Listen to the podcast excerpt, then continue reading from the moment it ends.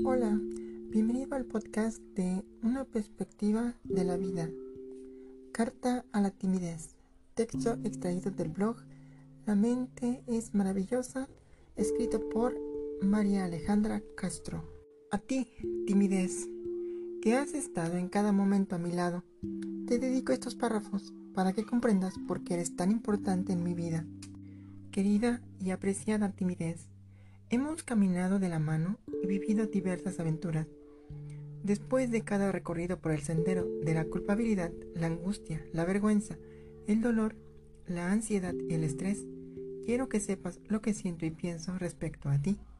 Son varios años los que llevamos juntos, y no es que quiera separarme por completo de ti, o que los instantes vividos no hayan sido inigualables, pero debo tomar las riendas de este asunto.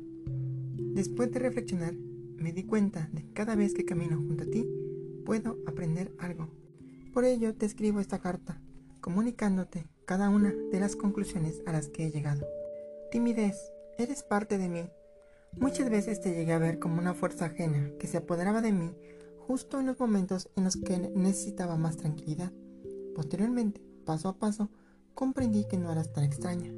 Pensaba que aparecías para apoderarte de mi voz, de mi cabeza, de todo mi cuerpo, pero hoy sé que no vienes porque sí.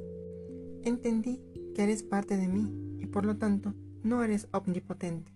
Yo soy quien te otorgo el poder.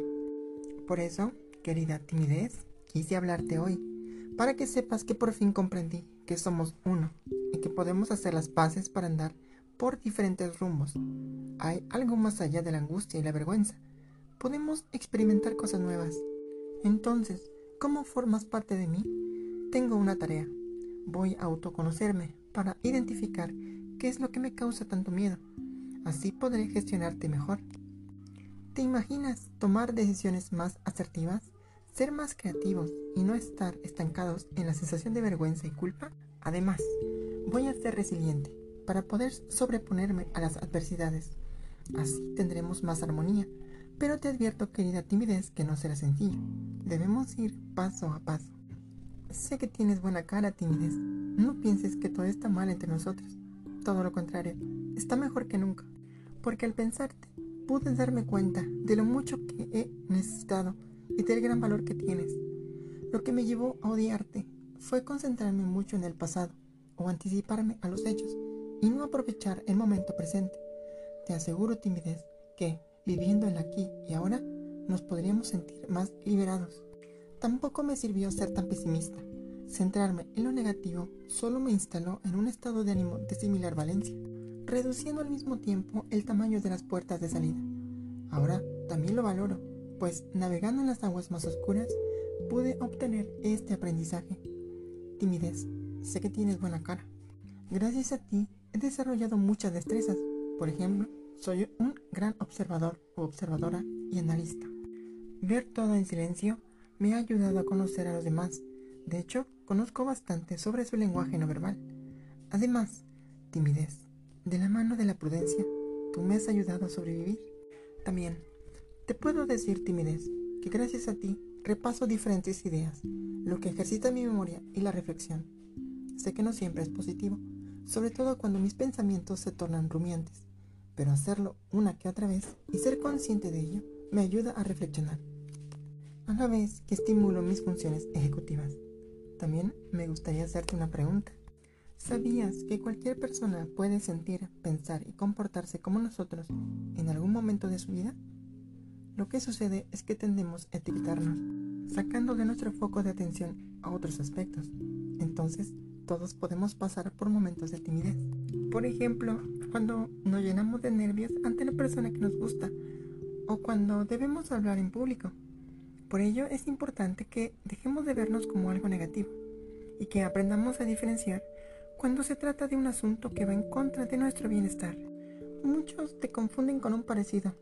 Se trata de la fobia social.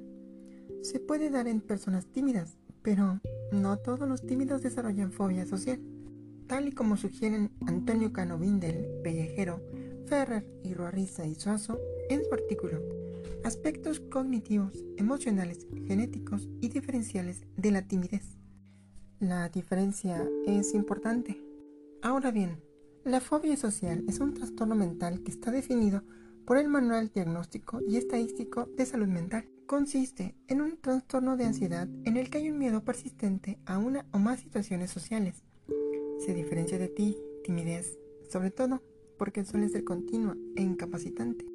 Timidez, me quitaré la coraza para hacerte más pequeña. Sé que haces parte de mí.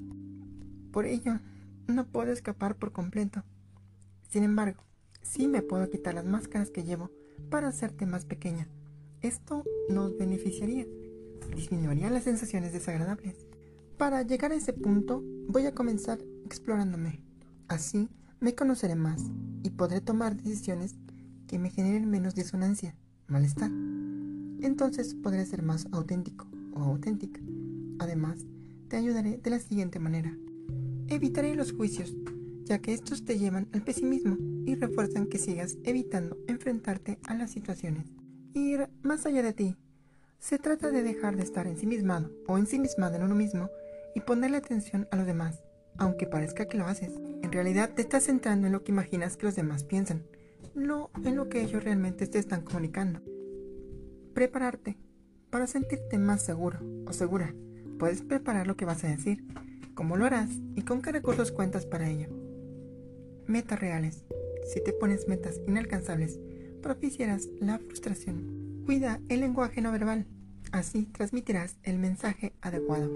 Recuerda, querida timidez, que aunque quieres pasar desapercibida, los demás también cuentan con la capacidad de interpretar tu lenguaje.